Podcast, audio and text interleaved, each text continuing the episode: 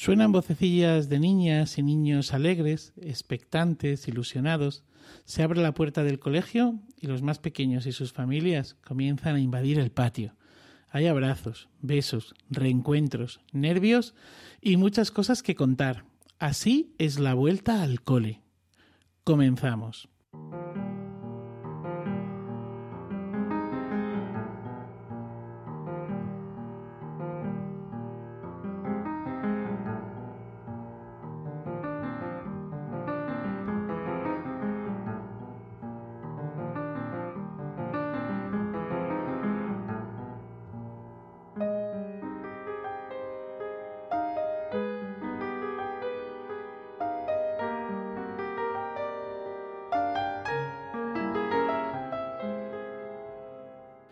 Bienvenidas, bienvenidos. Somos Sandra, Anabel, Pep y Manuel y esto es Iberoamérica de Cuento, un podcast quincenal dedicado al mundo de la narración oral, un podcast de la red de podcast emilcar.fm. Hoy en nuestro capítulo número 67 estamos de vuelta y lo hemos querido plantear pues como cuando volvíamos al cole después de las vacaciones estivales, porque a este lado del océano así ha ocurrido. Las vacaciones se han acabado y hemos vuelto. Pero antes, ¿qué tal, amigas, amigo? ¿Cómo estáis? Hola Manuel, pues la verdad es que contentísima de volver otra vez al cole con la mochila cargada de ilusión, los bolis, los lapiceros, los, las pinturas, todo súper preparado para seguir aquí hablando de cuentos con vosotros. Hola Manuel, hola Sandra. Yo, pues igual que el primer día de cole, con mucho sueño, porque hoy me he levantado muy pronto y, me he echado una siestita antes del podcast y estoy completamente adormilado. Así que exactamente igual que el primer día de cole cuando hay que pegar el madrugón. Ustedes no lo ven, pero podemos dar fe de que es así. Tiene los ojillos achinados. Bueno, no, creas que no te he saludado porque estés dormido, ¿eh? Es que se me había olvidado. Hola, Pep, hola, Pep. en el cole siempre hay la que llega tarde a la fila y esas cosas. unos van dormidos y otros cardan la lana o algo así, es el refrán, no me acuerdo. Más o menos. Oye, ¿os acordáis de esa compañera o compañero del cole que siempre empezaba más tarde porque su familia solo podía tomar las vacaciones en septiembre? ¿Eh? ¿Os acordáis? ¿Habéis tenido a alguien así? Pues en el podcast también tenemos a alguien así. ¿Y esa quién es? Anabel. Aunque debemos deciros que si bien no está presencialmente, la vamos a tener un poquito enlatada. Anabel, ¿cómo estás? Caramba, Manuel, qué coincidencia esta cuestión, porque no solamente estar dentro de una lata, sino a veces incorporarme a fechas más tardes en el colegio, mi mamá era auxiliar de vuelo, así que muchas veces me pasaba que tenía problemas con las faltas o tener que ausentarme por tener el privilegio de poder acompañarla a algún viaje distante. Eh, pero bueno, más allá de esto, es una alegría estar acá compartiendo con ustedes esta nueva temporada de Iberoamérica de Cuento y saludarlos, saludarla a Sandra, a Pep, a vos Manuel y a, a toda la gente que nos viene acompañando en estas temporadas. Pues hechas ya las presentaciones, ¿Qué tal vuestro verano cuentero? Si no os importa, eh, pues eh, le damos paso a, Anabel y desde su lata eh, que nos cuente. Tuve un verano cuentero un poco atípico, primero porque acá no es verano.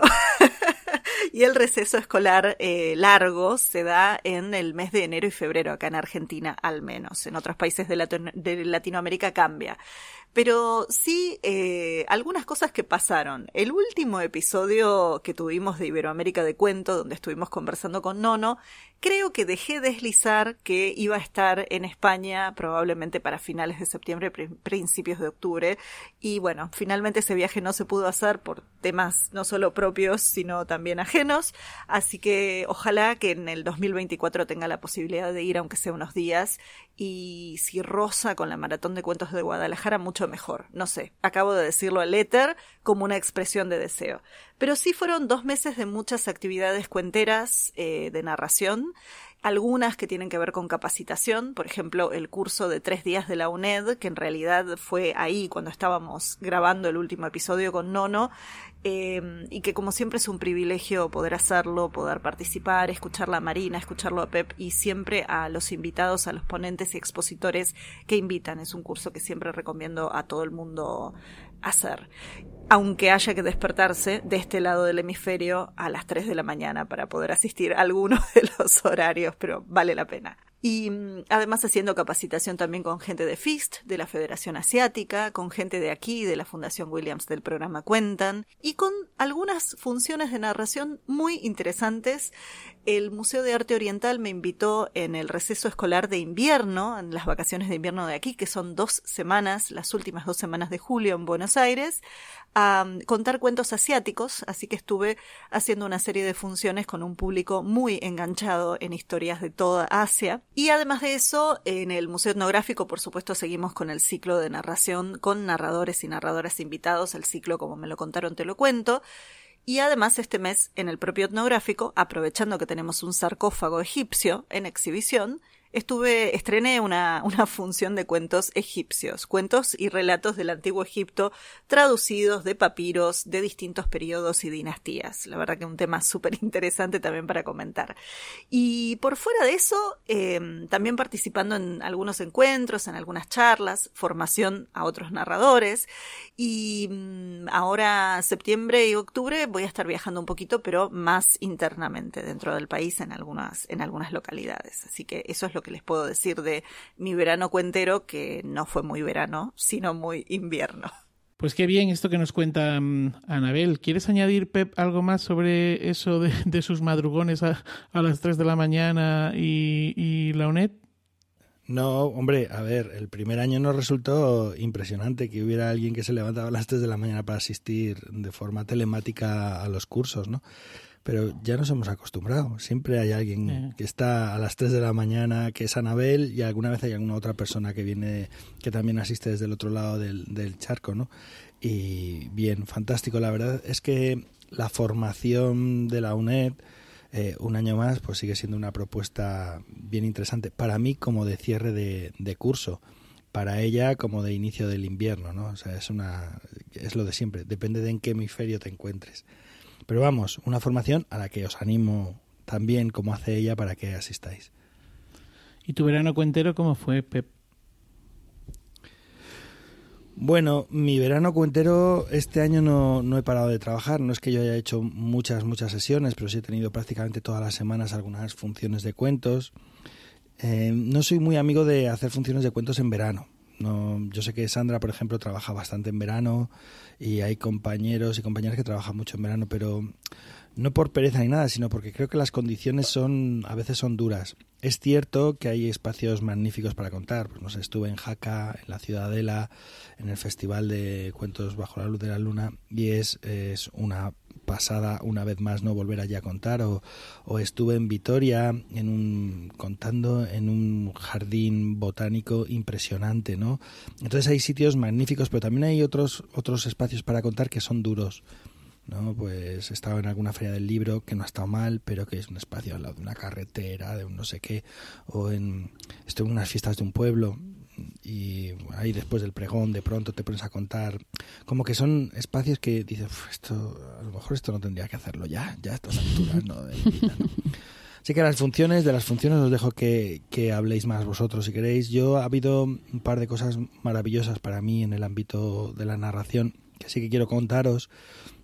En primer lugar, pues este verano eh, he ido en varias ocasiones a grabar a Conso, ya yo creo que os he hablado de ella, si no en el podcast, si fuera del podcast, que es una narradora extraordinaria, fascinante, una narradora popular, que tiene un perfil pues que yo creo que cada vez es más difícil de encontrar y a la que entre pitos y flautas le habré grabado unos 80 cuentos, cuentitos, ¿no? En total. Entonces, em, claro, pues me, me he propuesto hacer un libro con todos los cuentos suyos, con su vida contada por ella, por lo menos algunas partes, las más relevantes, y, me estoy dando cuenta que lo que más me interesa ahora mismo, después de transcribir todos los cuentos, aunque estoy en ese proceso, es hablar de su, de su trabajo como narradora, de lo que ella hace. Os, os podría contar tres o cuatro ejemplos pero hay alguna cosa que es fascinante. O sea, ella te está contando un cuento y te dice, ah, pero este, por ejemplo, me acuerdo que le dije, bueno, ¿y no conoces Garbancito? Y dice, hombre, claro, y tal. Y te empieza a contar Garbancito, ¿no? Y de pronto, antes de acabar, te dice, pero hombre, pero te puedo contar dos en uno. Según te está contando, ¿no? Entonces, eh, de pronto, en mitad de Garbancito aparece un gallo que se llama el gallo Quirico y se come a Garbancito. Y te empieza a contar toda la retaíla del gallo Quirico.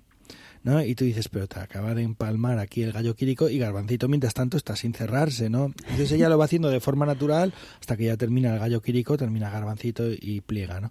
Y como eso, pues hace, eh, lo hace, maneja esos recursos de manera absolutamente maravillosa y natural. Lo hace ella porque sabe hacerlo y porque quiere hacerlo. O sea, no es una cosa que, que a veces dices, el olvido, que yo soy muy... De, es que el olvido les hace mezclar tal. Sí, sí, el olvido, pero esta mujer dice, ahora te voy a, te voy a cascar dos por el precio de uno porque me apetece y lo hace, ¿no? Entonces es una cosa fascinante. ¿Y esto te avisa, te avisa antes de empezar o cómo te no, lo no, hace? no, durante el Ella cuento. lo cuenta tal cual. Te lo está contando y de pronto dice, pues ahora te voy a poner dos en... Qué fenomenal. en- en- ¿Sabes? Y ahí está la grabación. Espero transcribirlo pronto para colgarlo, para que lo escuchéis, porque es maravilloso. Y la otra, digamos, actividad que me ha tenido muy ocupado este verano, que tiene que ver con la narración, ha sido em, la editorial, porque tengo un, un atasco importante de proyectos para publicar y eh, tengo como cuatro libros para sacar y hay dos que ya, ya los tengo terminados. Uno de ellos es de Megan Biesele, eh, un proyecto que llevamos mucho tiempo con él, con una traducción de, de, de José Manuel de Prada Samper. El libro se titula Mujeres, carne y sexo, los cuentos tradicionales y, y la ideología cazadora recolectora de los bosquimanos de Vance y del Kalahari que es un libro de antropología, pero que realmente es, es, un libro fascinante para entender lo que es la oralidad en las sociedades primarias, cómo funciona, cómo cambia y cómo interactúa con la sociedad y cómo la sociedad lo utiliza. ¿no? Entonces, es una manera de entender, por decir de alguna forma, la raíz del cuento. Y es fascinante, el, el librito es fascinante y ya está todo preparado, espero que para octubre esté impreso.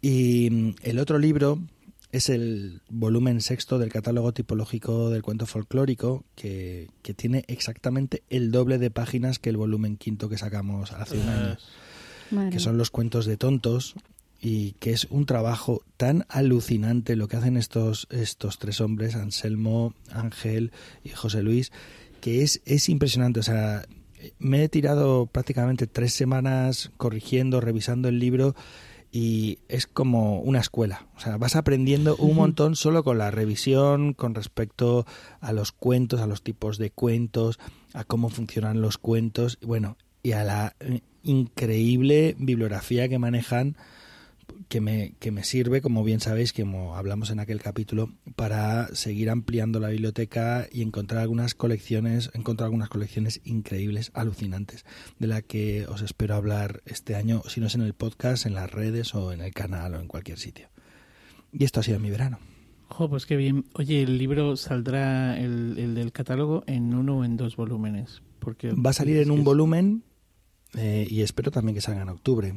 Uh -huh. Estos dos libros creo que salgan en octubre y los dos siguientes, pues si podemos los sacamos ahora y si no, pues ya para enero. Pero vamos, lo que podamos, porque también dependemos, como todas las editoriales del mundo, de las compras que haya. Entonces, no, claro. Yo voy poniendo dinero en mi bolsillo, pero yo no voy a estar poniendo dinero Señoras, en mi señores claro, que escuchan es Iberoamérica del cuento, ya saben, ya saben, hay que invertir en, en palabras de candil. Bueno, Sandra, ¿qué nos cuentas tú? Pues la verdad es que mi verano también ha sido así movidito. Ha habido trabajo, porque sí que es cierto, como dice Pep, que yo sí que suelo trabajar, hacer sesiones en, en verano. Eh, empezó el verano además así como, como animado, casi acabar mmm, los colegios con ferias del libro y sesiones y Segovia. Eh, os voy a nombrar un par de festivales en los que he estado. Eh, Segovia, que me hacía muchísima ilusión ir a, a Segovia y que luego una vez que estuve allí dije, oh, esto impresiona, porque pues eso es uno de los sitios como que yo tenía de referencia, que me hacía eso, como, como eso de, ay, qué guay que me han invitado allí, mucha ilusión, pero luego una vez que estás allí y ves al público dices, ostras, y, y una cosa impresionante porque la sesión familiar fue por la tarde, eh, estábamos en un parque, Y claro, dice, no, no te preocupes que nosotros llegamos, la gente estaba por ahí jugando en los columpios, no había nada preparado, solo unas piedras enormes allí. Y digo, pero ¿y cómo vamos a hacer esto? Dice, no te preocupes, que damos cuatro palmas y enseguida viene la gente. Y yo dije, este hombre está flipado, digo, no puede ser. Oye, efectivamente, es que cuatro palmas que dio y, había más, no sé, 50, 60, 70 personas que se sentaron ahí alrededor de los cuentos en el césped, sin nada, absolutamente sin nada, y no hacía falta nada más, era cierto, es así, tienen un músculo de escucha en Segovia impresionante. Y por la noche la sesión de adultos, la verdad es que fue súper bonita. Yo no quería ponerme nerviosa, pero, pero bueno, un poco. Y luego, sobre todo, cuando, cuando al acabar, al acabar, ¿eh? Yo, la sesión súper bien, al acabar, eh, me presentan a Elisa Yagüe y dije, ostras, es verdad que estaba Elisa entre el público, que como supongo sabréis, es eh, la única crítica profesional que tenemos en España sobre el mundo de la narración. Y, y nada, estuvimos hablando allí un poco, pero allí es donde ya sí que me puse a temblar. Yo dije, ay madre, ay madre, ¿qué habré hecho? Y luego la verdad es que está súper chulo y se aprende un montón de las, de las críticas que, que escribe en el, en el periódico. Eh, y, y, yo creo que es súper importante leer las nuestras y las de los demás, porque te fijas en, en cosas que a lo mejor como narrador pues no, no, te, no, no percibirías tanto. Entonces la verdad es que lo de Segovia fue una cosa chulísima. Y otra cosa es Pep Bruno, que dice que ha estado con el libro, alguna sesión, y entre cosa y cosa se monta un festival también. O sea que, que no lo ha dicho, pero ahí está también el Festival de Aigal, que pude estar eh, eh, con Pep, con la familia y con Manuel, que vino de visita también, y que fue una experiencia súper bonita también allí, con bastante calor, pero bueno, yo creo que disfrutamos mucho esos días. Eh, sesiones chulas de calor, ha habido bastantes, y una sorprendente eh, en agosto. Había una ahí, en la zona de Viescas cerquita de Jaca que nombraba que nombraba Pep eh, hacen una cosa que se llama las noches mágicas que son pues distintas actividades de noche y con sesiones de cuentos. Yo tenía una que iba a ser bajo las estrellas precioso y me llaman a las 5 de la tarde y me dicen Sandra que está de tormenta y nos dan 16 grados que creo que no va a ser bajo las estrellas dije pues buscarme un techo bonito oye una iglesia preciosa de piedra de las de antes, que hay que entrar por el cementerio con las lápidas de piedra en el suelo antes de llegar a la iglesia. Y claro, con el susto siempre de decir, "Pf, estamos con los forros polares, hace un frío que te mueres, no va a llegar nadie. Y bueno, es que no había sitio dentro de la iglesia, estábamos ahí todos apretaditos, súper bonita. De esas sesiones que dices, mira, entiendo yo un cura cómo se deben sentir encima aquí de la, encima- iba a decir encima del altar, no, no están encima del altar, pero es que esta tenía la parte más alta de donde está el altar. Una acústica, dices, es que estas sesiones son, son una pasada. Y hace poquito también que estuve en Liri, que es otro pueblo chiquitín, chiquitín, que está arriba de todo en Benasque, y, y contar también allí es impresionante. A un lado tienes, eh, tienes Gallinero, 2.700 y pico metros, al otro lado tienes el Turbón, también 2.500, y dices, y aquí en medio estas dos montañas, cuento yo. Y un montón, un montón de gente que vino, no solo de Liri, que pues hay gente en vacaciones y eso, y hay un montón de turistas, pero de todo el valle, de todo el valle que vienen, y es súper bonito ver cómo se van saludando, cómo se van reconociendo de unos a otros, preguntando de un año para otro, no solo la gente de los pueblos, sino también los turistas que se van conociendo cada vez que suben. Así que las sesiones de cuentos muy chulas. También otra cosa que me hizo mucha ilusión fue participar en las noches mágicas del Instituto de Estudios Alto Aragoneses, que mm, hacen unas jornadas nocturnas sobre historia, etnografía y misterio. Y en este caso me pidieron que diera una conferencia sobre el cuento maravilloso en Aragón. Así que ha estado muy chulo porque, claro, he estado unos meses preparando esa conferencia, buscando eh, pues distintos tipos de cuentos maravillosos que tengamos aquí eh, testimonios en Aragón y ha estado muy bonito que va a terminar después en un artículo que estoy preparando para la revista de antropología aragonesa. Con que, bueno, eso ha sido mi verano entretenido y entre cuento y cuento, pues algún ratito para escaparse y disfrutar también, también ha habido. Pues qué bien. La verdad es que fue un gusto el poder acercarme a Aigal. Tengo ahí la suerte de que Aigal está cerca de, de mi pueblo y creo que excepto una o dos ediciones como mucho, Eh, aparte de estar contando, también estaba en la producción, ¿eh? pelando uh, calabacines y, pre y, preparando comidas. Y el año que estuve estuve yo trabajando en Colombia, si no sí. recuerdo mal, estuviste tú estuve, estuve toda la semana aquí. una mano a, a mariaje y compañía, sí, sí, sí. Entonces, para mí acercarme a IGAL, eh, primero por lo que es en sí eh, la presencia de la narración que hay en Aigal, con ese público que además tiene unas orejas pues y unos oídos espectaculares, ¿no?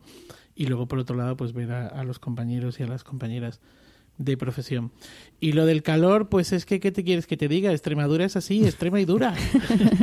no, pero, pero, toda España, toda Eso España, sí, este toda año España. ha claro, sido pero, para pero, todos. pero en Extremadura, cuando hay... Cuando... Sabéis, sabéis de eso. Bueno, en realidad lo que ha pasado es que eh, este verano, si, por lo que me contaba Juan, que estaba en Asturias, han estado allí también como si estuvieran en Extremadura. O sea, que es que había sí, por un eso, golpe por de eso digo que ha sido todo, toda la península. Mm. Sí. sí. Bueno, yo qué sé. Bueno, Ahí Pues yo, yo la verdad es que he tenido pocos, pocas funciones y han sido todas, pero absolutamente todas, vinculadas a un único espectáculo. El espectáculo se titula Ñaque de Amor y Espadas, que Pep tuvo el, privilegio de verlo y además hacer una crítica que nos vino muy bien justo cuando lo estrenamos, que fue en junio del 2021 dentro del Festival eh, Iberoamericano del Siglo de Oro Clásicos en Alcalá, eh, aquí en Alcalá de Henares y que luego pues eh, además eh, de bueno tuvo un par de funciones para grabar un vídeo bla bla bla bla y se quedó ahí y el espectáculo no, no funcionó mucho más. Ya que de amor y espadas pues ahora de repente ha, resucitado y es un espectáculo en el que bueno pues es un espectáculo basado en la en la narración oral contamos, bueno, hacemos primero una introducción de, de, aquello que cuenta Agustín de Rojas sobre los diferentes tipos de representantes que hay, pues la compañía, la farándula, la gangarilla, la garnacha, bla, bla, bla, hasta hablar del ñaque y el bululú. Y luego contamos tres piezas eh, clásicas, tres obras de teatro. Bueno, una novela ejemplar, que es La gitanilla de Cervantes, y luego hacemos un calderón, El galán fantasma y Fuente Ovejuna de, de Lope. Eh, es un espectáculo hecho desde la narración oral y no desde el teatro, aunque es un espectáculo concebido para el teatro. Eh, es un espectáculo que lleva pues todo su diseño de luces, su vestuario, una minimísima escenografía y que además te das cuenta de que cuando vas a lugares como el Almagro, al Festival Internacional de Teatro de Almagro, a la sección del barroco infantil, pues, pues que todo esto cobra, cobra su, su, sentido. Y la verdad es que ha sido un gozo, ha sido un gozo estar moviéndonos con, con este espectáculo. Estuvimos en Almagro, eh, que claro, pues que es una pasada. Además, después del espectáculo en Almagro hubo un encuentro con el público, en concreto un encuentro con educadores, maestras, maestros, gente relacionada con el mundo de la educación y el teatro. Y una de las cosas, en las preguntas que nos hicieron y en, las eh, cosas que alabaron, era pues cómo era posible que hubiésemos puesto en escena, o sea, porque en el escenario habían estado pues Frondoso, Laurencia, eh, Astolfo, Julia, eh, la gitanilla, eh, Juan de Cárcamo, es decir, todos esos personajes habían pasado por el escenario sin interpretarlos, ¿no? Sin interpretarlos. Y, y, bueno, pues nos reafirma en ese poder de la palabra y también pues en otro en otra forma y otro tipo de hacer espectáculos y por qué no también decirlo de hacer eh, narración oral. Con ese espectáculo después estuvimos en el Festival Peque Teatro en la Casa Lope Vega de Madrid y por último acabamos en la Feria de Teatro de, de Ciudad Rodrigo donde además por primera vez en uno de nuestros espectáculos, eh, y es, nos dio un subidón que te mueres, el público de las primeras filas se puso en pie, eh, se puso en pie, y, y, eran todo ello, casi todos ellos, niñas y niños, lo cual nos, nos llenó pues de orgullo y satisfacción, que diría el de Abu Dhabi, ¿sabes? Y hay, hay vídeos que lo certifican, ¿eh? Hay vídeos que lo certifican. Sí, sí, que digo sí, que hay sí, vídeos sí. que lo certifican. Sí, es verdad. Bravo, pues, Manuel, sido, bravo.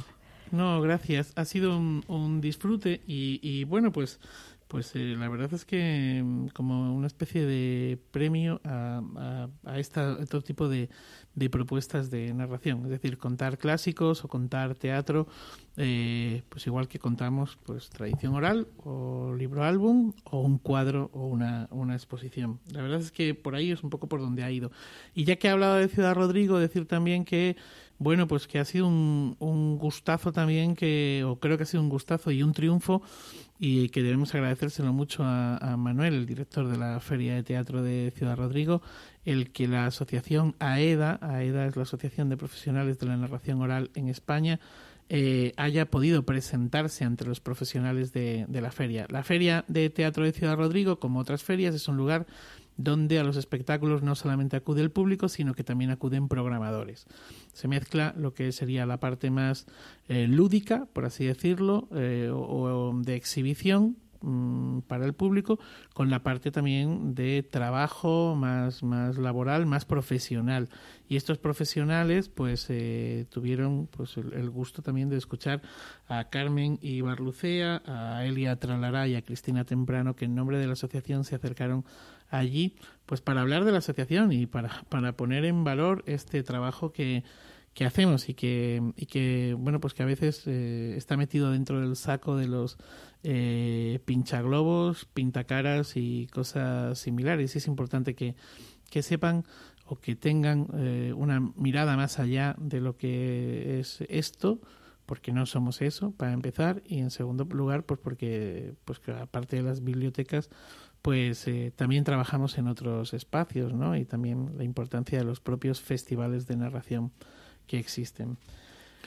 Y poco más. Yo, eh, Manuel, yo os animaría a los que nos estáis escuchando, si tenéis curiosidad, en la página web de AEDA, narracionoral.es, tenéis el comunicado que se hizo con motivo de esta presentación, que es eh, espectacular como lo explica todo en apenas una página. Entonces, mm, si tenéis curiosidad por ver qué es lo que se defendió, lo que se dijo allí en la feria de Ciudad Rodrigo, pues ahí lo tenéis, narracionoral.es. Estupendo. Pues si os parece, mm, pues hemos llegado al final. ¿Qué os parece si nos vamos despidiendo? No, este primer capítulo es magnífico. Sí, sí, ¿verdad? Siempre es el más relajado. Se puede uno levantar de la siesta y ponerse a grabar sin problema. Sin problema. Ya pues vendrán los días duros. Vamos a, a escuchar a Anabel, ¿vale?